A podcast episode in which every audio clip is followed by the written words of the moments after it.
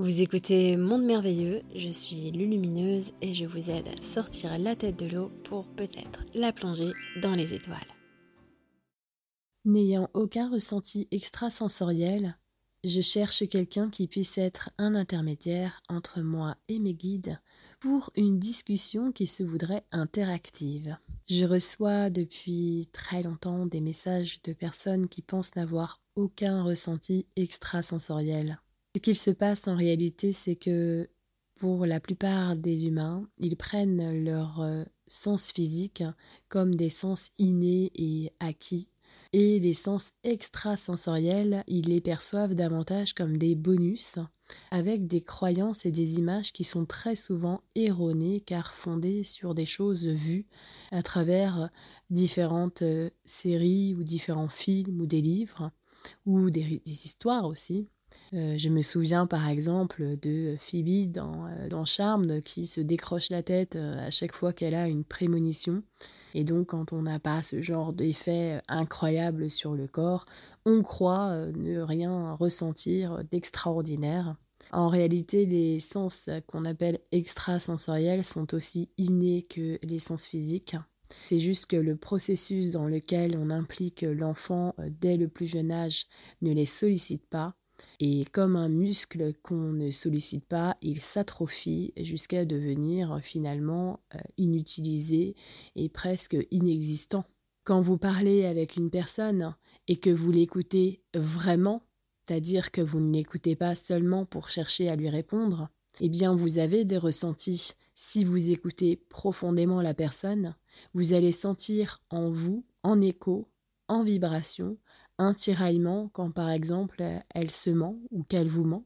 Vous allez ressentir une ouverture, une fluidité, une harmonie quand cette personne est totalement ouverte et transparente avec vous.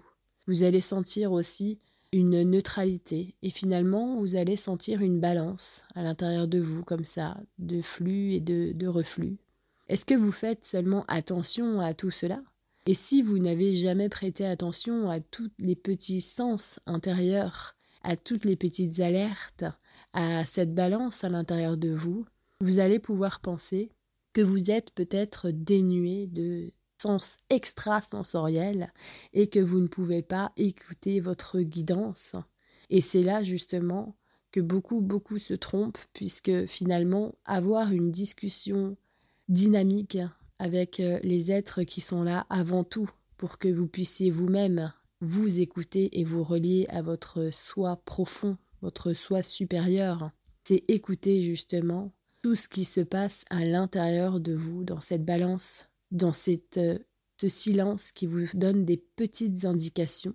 Et ça, on en est tous pourvus, c'est juste que la majorité des gens ne font pas attention à ça il ne considère pas ces petites indications intérieures puisque les pensées qui font beaucoup plus de bruit prennent beaucoup plus de place et les émotions euh, très imposantes, que ce soit dans le haut ou dans le bas, prennent aussi beaucoup plus de place et manipulent le personnage. Et le personnage que nous nous sommes créés, finalement, tient les rênes de tout ça et s'engouffre dans les hauts et les bas et dans les méandres des pensées dont il ne fait pas le tri et qui le traverse en permanence. Et quand il ne sait pas combien il fonctionne, l'être humain va penser que tout ça, c'est tout à fait normal, d'avoir un flot euh, permanent de pensées qui le colonisent, qui parfois même le paralysent, et idem pour toutes les émotions qui vont venir le traverser. Et il va croire qu'il est dépourvu de sens extrasensoriels alors que ce sont des sens qu'il faut affiner et pour affiner ces sens-là, il faut les considérer et pouvoir d'abord être en mesure de faire un nettoyage et de remettre euh, en perspective, de refaire la balance en fait, de refaire la mise à jour de ce qui a été toujours, toujours prédominant et qui finalement est avilissant parce que nous sommes dans une certaine forme d'hypnose quand dans notre processus d'apprentissage, nous avons absolument déterminé la prédominance, la prépondérance de nos sens physiques sur nos sens intérieurs silencieux. Et c'est pourquoi nous pensons ensuite que nous sommes incapables d'avoir des sens extrasensoriels alors que c'est parce que nous les avons mis sous sous écoutille, nous les avons mis en silence Nous les avons totalement négligés pendant toutes, toutes nos, apprentissages et souvent, bah, parfois même pendant toute notre vie. Et quand on découvre qu'on peut avoir une communication plus vaste sur d'autres plans, on se retrouve dépourvu. Encore une fois, il faudra changer sa manière de voir les choses, changer de perspective. Et il y a beaucoup, beaucoup d'outils pour ça aujourd'hui. Je suis moi-même une des personnes qui fournit depuis 15 ans tous ces outils-là d'une manière totalement gratuite sur mon site internet. Je vous recommande d'aller voir. Bien sûr, je ne suis pas la seule non plus, mais sachez que vous êtes tous pourvus de sens intérieur parce que c'est l'essence même de ce que vous êtes. Vous n'êtes absolument pas qu'un corps physique, vous êtes bien une âme qui a revêtu un véhicule de matière pour faire l'expérience dans la matière. Votre âme a aussi ses propres sens et ça, c'est une réalité fondamentale, personne ne peut changer ça.